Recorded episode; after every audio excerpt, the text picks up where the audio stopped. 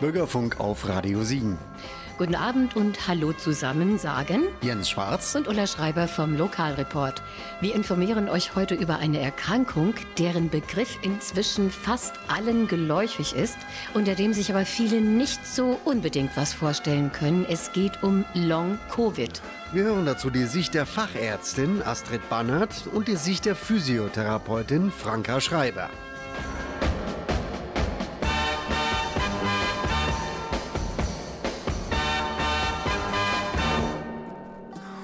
Eine sehr bunte Musikmischung wartet heute auf uns. Den Anfang machen Fleetwood Mac.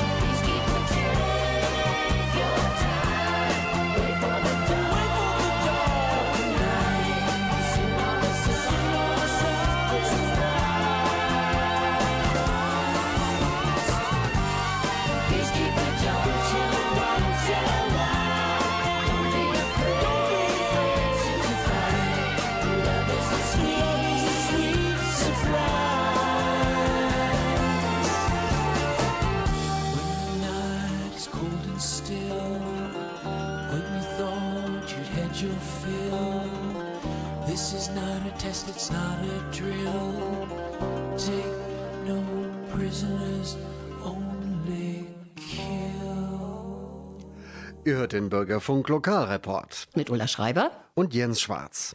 Heute geht es um Long Covid. Das ist ein Überbegriff für gesundheitliche Langzeitfolgen, die nach einer Corona-Infektion auftreten können. Später hören wir dazu die Sicht der Physiotherapeutin Franka Schreiber und jetzt beginnen wir mit der Sicht der Fachärztin. Bei uns ist Frau Bannert und ich freue mich sehr, dass Sie Zeit für uns haben. Bitte stellen Sie sich selber vor. Ja, mein Name ist Astrid Bannert-Zebulski.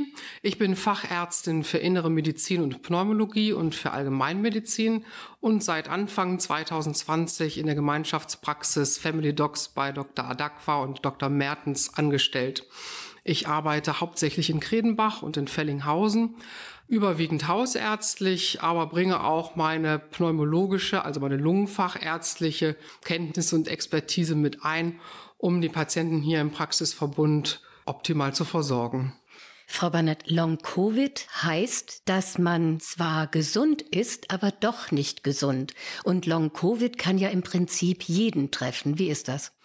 Ja, zunächst muss man vielleicht ein paar Begrifflichkeiten sortieren, denn Long-Covid wird sehr schnell in den Raum geworfen, wenn wir als Ärzte noch gar nicht davon sprechen. Deswegen erstmal so ein paar trockene Definitionen. Long-Covid bezeichnet längerfristige gesundheitliche Beeinträchtigungen im Anschluss an eine SARS-CoV-2-Infektion, die über die akute Krankheitsphase von vier Wochen hinaus vorliegen. Entweder beginnen die Beschwerden bereits während der akuten Erkrankungsphase und bleiben längerfristig bestehen, oder sie treten hinterher im Laufe von Wochen oder Monaten nach der Infektion neu oder wiederkehrend auf. Vom Post-Covid-Syndrom spricht man erst, wenn die Beschwerden mindestens zwölf Wochen nach der akuten Infektion entweder noch vorhanden sind oder nach diesem Zeitraum neu auftreten und nicht anderweitig erklärt werden können. Insgesamt verwenden wir aber den Begriff Long-Covid, um es nicht allzu kompliziert zu machen, wenn Beschwerden eben wirklich über vier Wochen hinausgehen oder neue Beschwerden auftreten. Die Betroffenen berichten über sehr, sehr unterschiedliche Symptome. Das beginnt erstmal mit Riech- und Schmeckstörungen, die häufig schon in der akuten Phase auftreten, bei den meisten aber auch nach einigen Wochen wieder abklingen. Ganz viele Patienten klagen aber über sehr, sehr starke Abgeschlagenheit, Müdigkeit.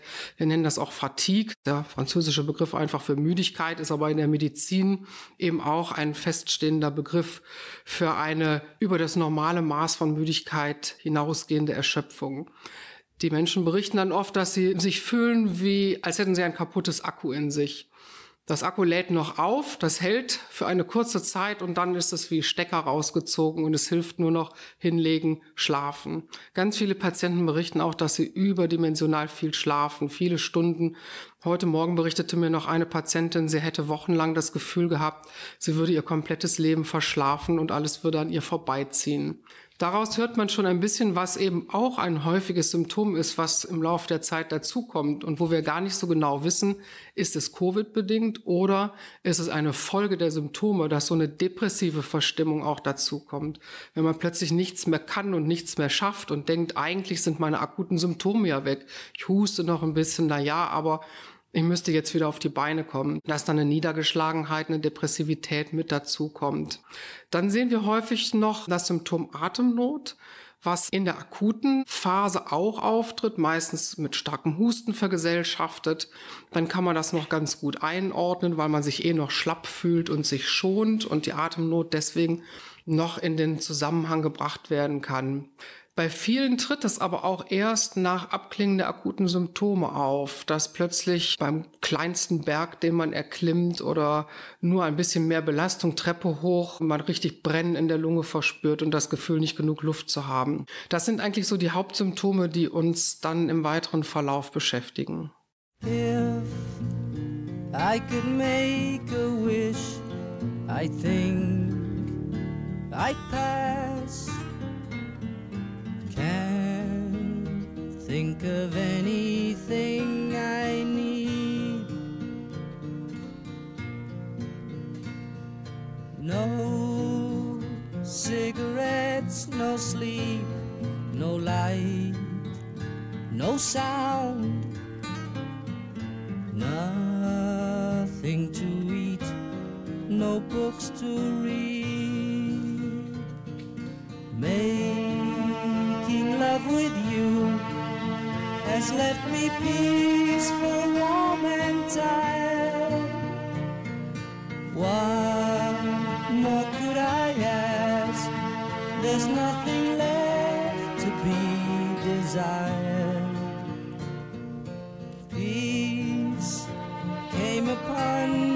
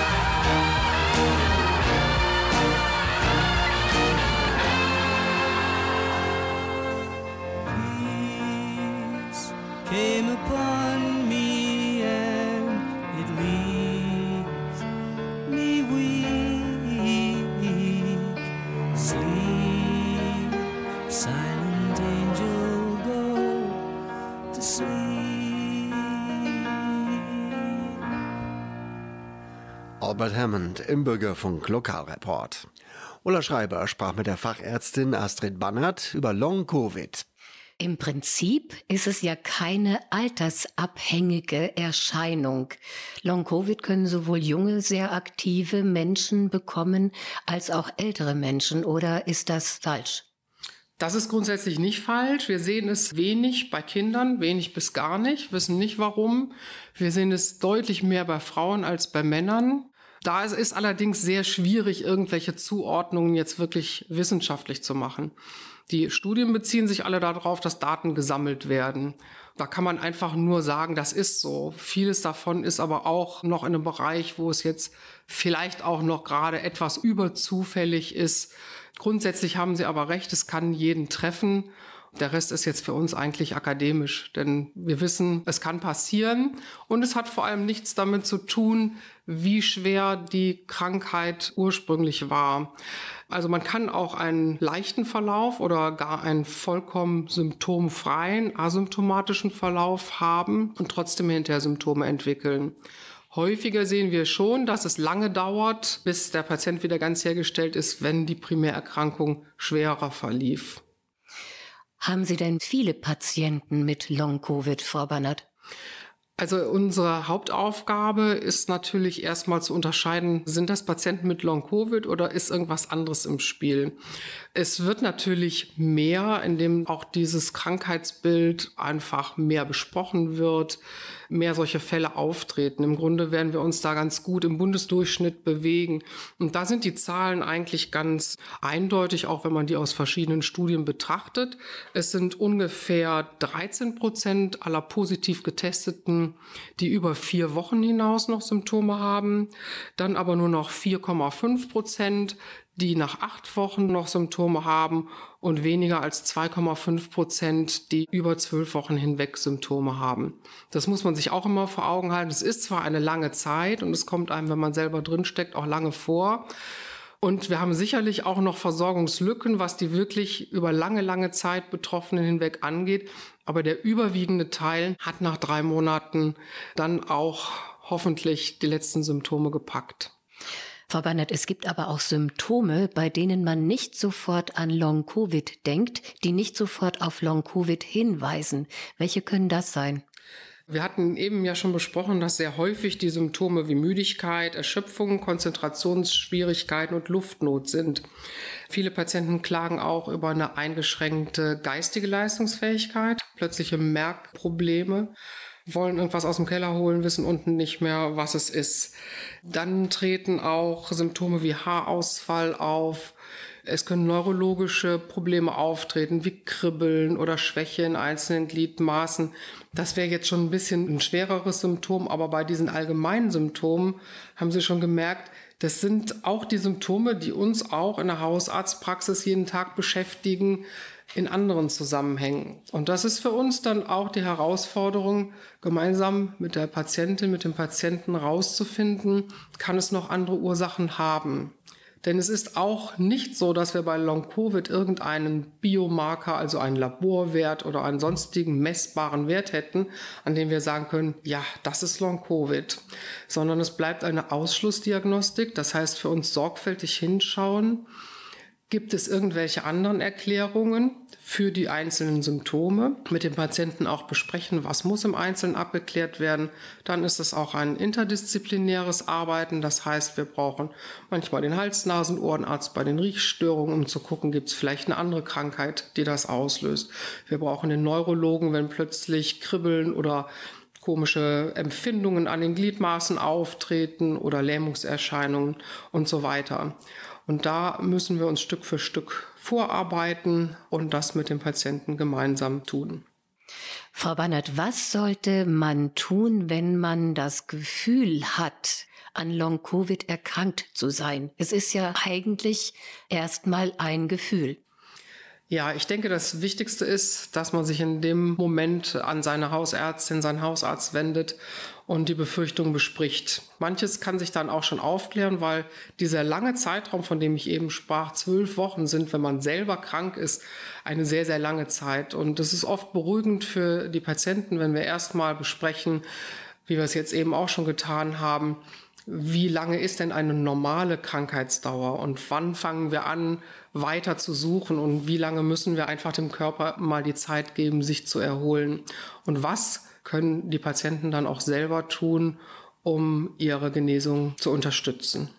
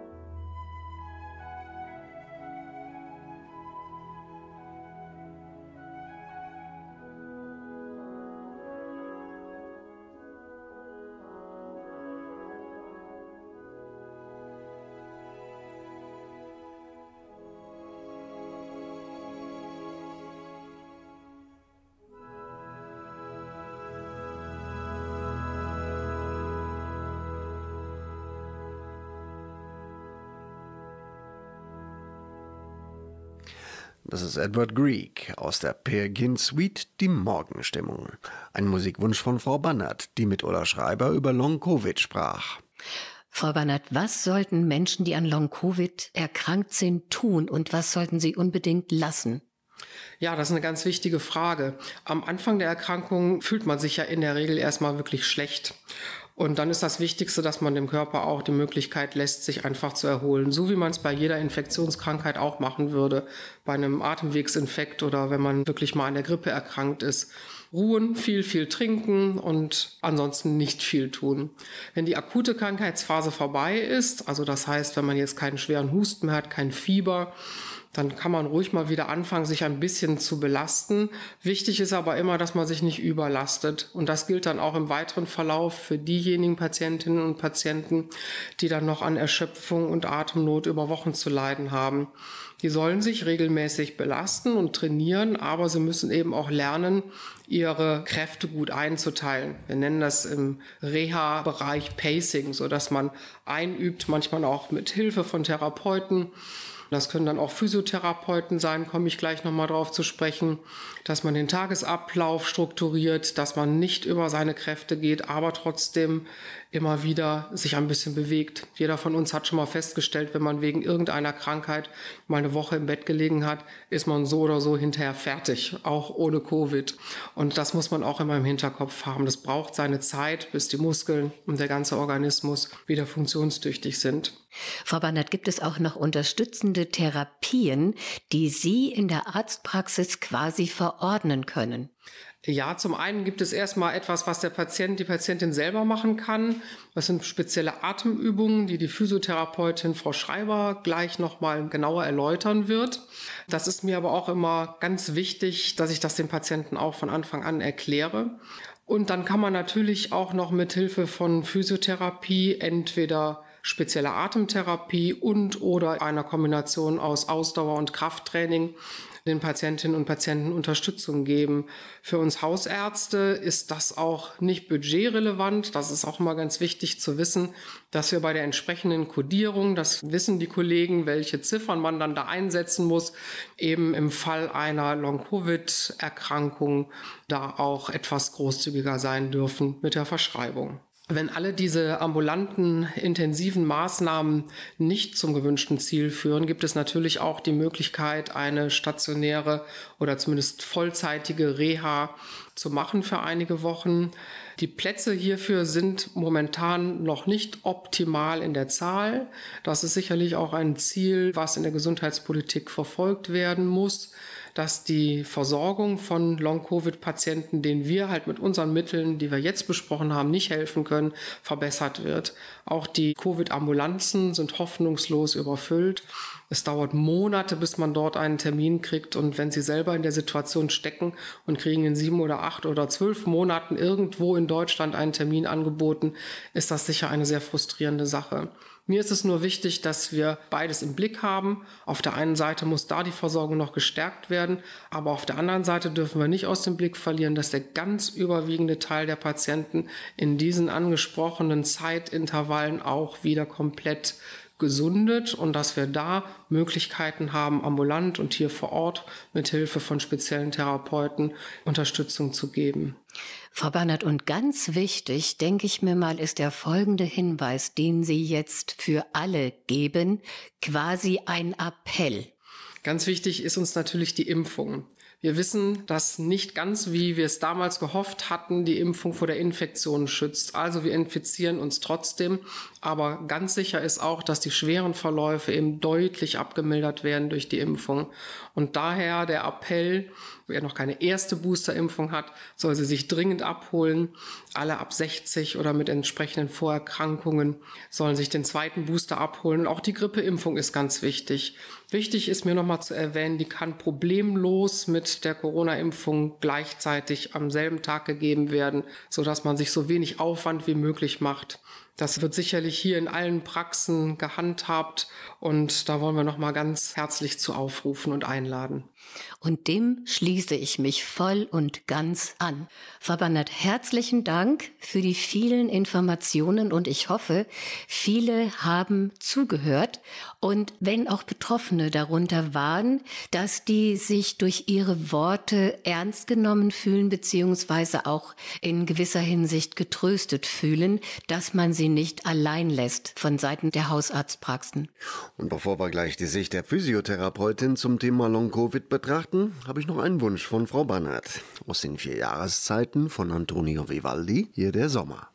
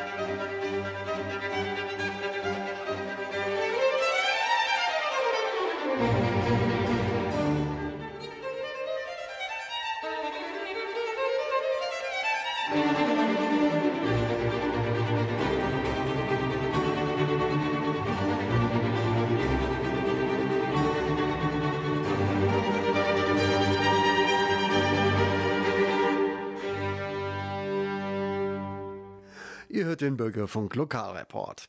Gleich hören wir zum Thema Long Covid Ulla Schreiber im Gespräch mit Franka Schreiber, nicht verwandt. Die Physiotherapeutin wird uns ihre Perspektive auf Long Covid zeigen.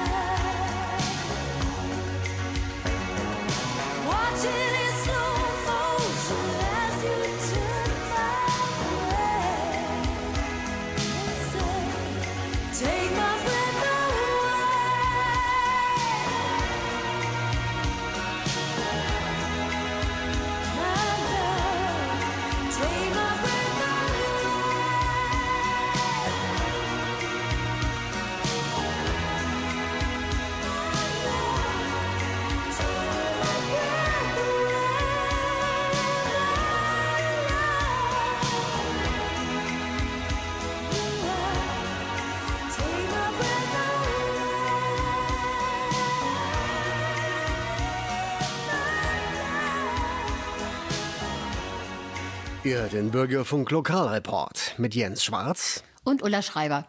Ja, Franka, nun zu dir. Die Fragen aus Sicht der Physiotherapeutin wirst du uns heute beantworten. Wir sind hier zu Gast bei Aktiver Physiofit in Kreuztal und Franka Schreiber ist die Mitinhaberin der Praxis. Franka, habt ihr schon viele Patienten mit Long-Covid bei euch behandelt? Liebe Ulla, erstmal Dankeschön, dass ich eingeladen bin zu diesem Gespräch. Und ich freue mich darüber, weil Long-Covid echt ein sehr spannendes und interessantes Thema ist. Wir haben mehrere Patienten hier schon gehabt. Ich persönlich kann nur von zweien erzählen, die ich hatte, weil wir sind ein Team, haben mit dem Team interne und weiterbildende Fortbildung gemacht zu dem Thema, um einfach gut agieren zu können. Aus der Sicht kann ich von den Kollegen und von mir ein bisschen was berichten. Wir sind gespannt. Franka, wie alt sind die Patienten? Also die, die ich jetzt kenne, liegen wirklich so um die 50, sage ich mal so 55 und der andere 48. Von unserem Rahmen, die hier auflaufen, sind es nicht gerade die jungen Leute, sondern eher so Mittelalter. Und mit welchen Symptomen kamen die zu euch? Ich glaube, das sind eher die klassischen Symptome, die da sind. Also häufig diese extreme Müdigkeit, dieses Fatigue-Sein. Dann ist es Kurzatmigkeit oder Atemnot bei Belastung. Und dann sind es, ja, wo man es fast schon nicht von Rheuma unterscheiden kann, so die typischen Muskelschmerzen, Kopfschmerzen, die in diese Richtung gehen. Franka, welche Behandlungen könnt ihr grundsätzlich bei Long-Covid durchführen? Genau, wir starten mit verschiedenen Sachen. Einmal ist es das Ausdauertraining, also die Leute wollen ja wieder belastbarer werden. Und dann muss man ausloten, wie viel kann ich denen denn zumuten, weil Überbelastung geht gar nicht. Wenn die sich ständig überbelasten, dann geht's nachher wieder ganz den Berg runter, die fühlen sich richtig schlecht und haben dann auch keine Motivation, wieder was zu tun. Das heißt, man bleibt in so einer mittleren Frequenz. Wir arbeiten mit einem Oximeter an einem Finger, so wie eine große Wäscheklammer ist. Das wird draufgesteckt und dann kann man die Sauerstoffsättigung lesen und die darf nicht unter 88 gehen, weil dann die Organe, die belastet werden oder die Muskeln, die mit Sauerstoff versorgt werden, nicht mehr optimal versorgt werden. Und dann müssen die Pausen machen. Das heißt, wenn ich mir vorstelle, 20 Minuten auf einem Ergometer zu fahren und ich sehe, die Sauerstoffsättigung geht runter, dann müssen die zwischendurch absteigen, etwas hin und her gehen oder einfach auch wirklich sitzen, damit es wieder hochsteigt und dann können die weitermachen, damit sie sich nicht kaputt trainieren, sondern zu was Gesundem hin. Dasselbe passiert beim Krafttraining, also ist alles moderat. Man geht von 10 bis 15 Wiederholungen und drei Sätzen aus. Die maximale Belastung so um die 60, 50, 60, wenn sie gut sind, 70 Prozent der maximalen Leistung. Und da bleibt auch das Oximeter dran und man guckt, ob das machbar ist oder eben nicht machbar ist. Dann kommen koordinative Trainingssachen mit dazu, weil wenn ein Körper koordinativ besser arbeitet, braucht er weniger Sauerstoff. Also je unkoordinierter irgendwas ist, umso unökonomischer läuft der Körper, also braucht er mehr Sauerstoff. Wenn irgendwas fluffig läuft, braucht er weniger Sauerstoff. Das hilft denen dann auch schon eine Ecke weiter. Der nächste Punkt ist, dass wir mit denen eine Art Pacing machen. Pace kommt vom Thema Tempo. Die sollen lernen, eine Art Tagebuch zu führen, wo die Belastung aufgeschrieben wird, parallel mit dem Gefühl, wie bin ich drauf. Und darauf können die dann ihren Energielevel einteilen. Und man guckt sich dieses Diary immer wieder an und man findet dann Wiederholungssachen, Dinge, die immer wieder passieren und kann dann Dinge umstellen und verändern. Es ist wichtig, dass die lernen, in ihrem Energievorrat zu bleiben. Das heißt, ich fühle mich einen Tag gut, das geht nämlich vielen so und dann, weil es mir heute so gut geht, kann ich die Fenster putzen und alles Mögliche erledigen. Und an dem Tag, wo es mir schlecht geht, lege ich mich ins Bett und ich kann gar nichts mehr. Das Dumme ist, dass diese Energiesachen, die ich verwende, oft erst in ein bis zwei Tagen im Nachlauf kommen. Das heißt, ich merke das gar nicht, dass ich mich überbelastet habe, wundere mich aber Tage später, warum es mir so beschissen geht. Und das kann man mit so einem Tagebuch starten und wir füllen das mit denen aus und man soll die Tage genießen, wo man gut drauf ist und auch nicht mehr machen, so dass der Level an dem Tag, wo ich schlecht bin, immer noch geschafft werden kann und ich nicht immer nur verzweifelt bin, weil alles nicht geht, sondern den Fokus mehr auf die Freude lenken und sagen, ja, ich habe es geschafft, als dass es hat wieder nicht geklappt und wieder nicht geklappt und wieder nicht geklappt. Damit lande ich ja psychisch auch in so einer Spirale, die es nicht vorwärts bringt mit einem. Und ein weiterer Punkt ist bei Schwindel. Wir haben einen Schwindeltherapeuten, der ganz verschiedene Sachen macht. Wo kommt der Schwindel her? Und der kann sich das dann genauer angucken.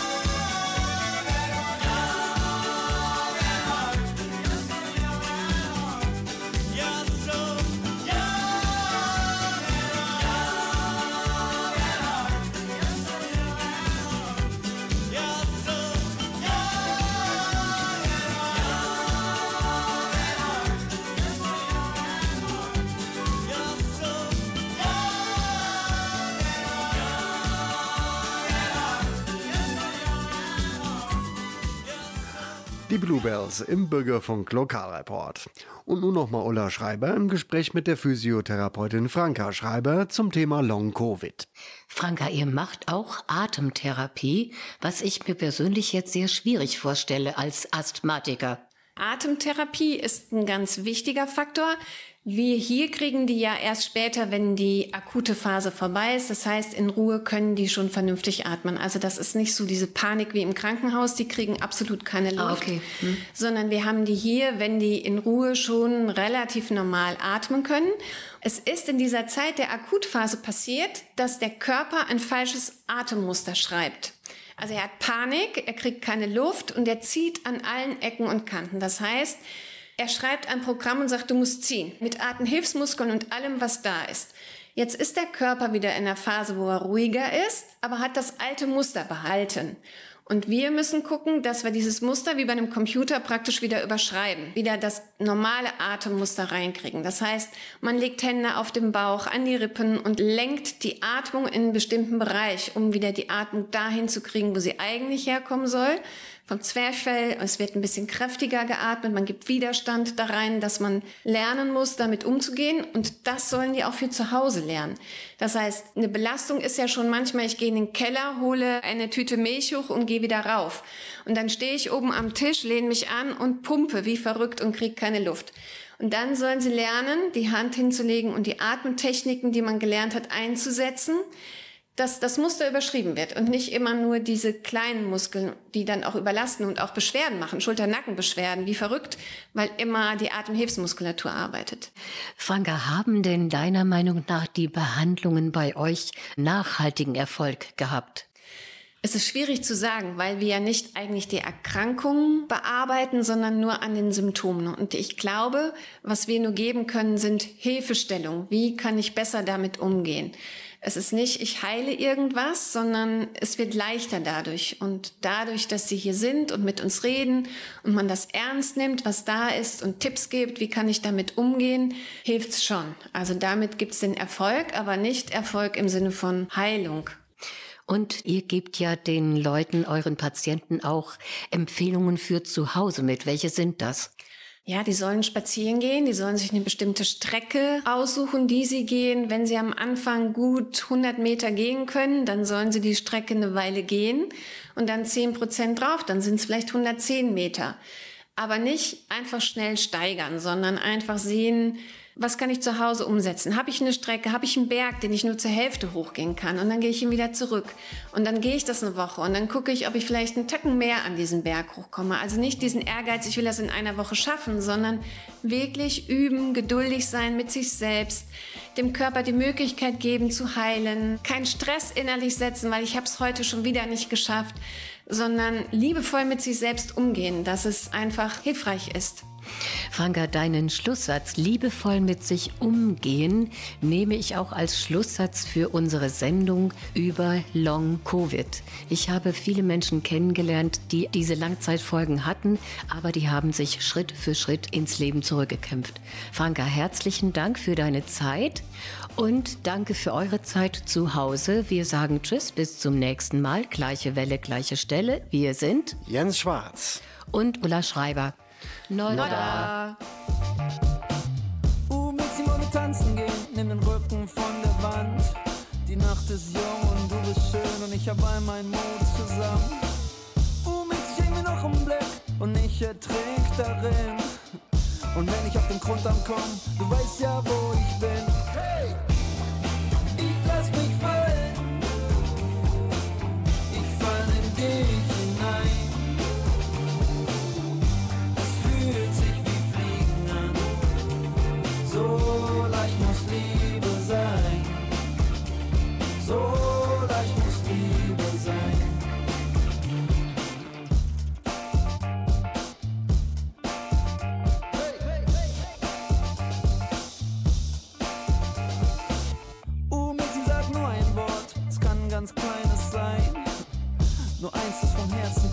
Und ganz für mich allein.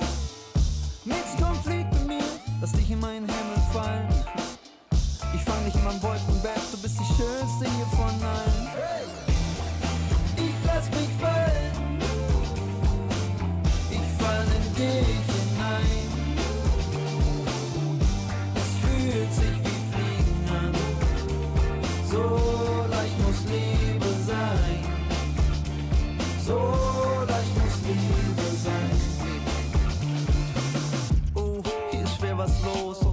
Den Raum so wie schwerelos. Wenn du siehst, was ich sehe, wäre das groß. Denn oft gibt's nur die eine, nur die erste Chance. Und sag mal, was ist das, was du in deinem Blick hast? Denn deine Augen sprechen auch, wenn du nix sagst. Nennen wir das Schicksal, wer das ins Blick macht. Ich flieg in dich hinein, weil dich der Himmel geschickt hat. Crow, es ist dieser Augenblick. Du fällst, während du in diese Augen blickst. Tausend Meter tief unter der Haut ist alles neu, doch alles vertraut. Lass uns raus hier aus diesem Beton. Und die grauen Wolken, ach, schieb sie davon. Einfach nur weg und nie wiederkommen. Nimm meine Hand und wir fliegen davon. Ich lass mich fallen. Ich fall in dich hinein. Es fühlt sich wie Fliegen an. So leicht muss Liebe sein. So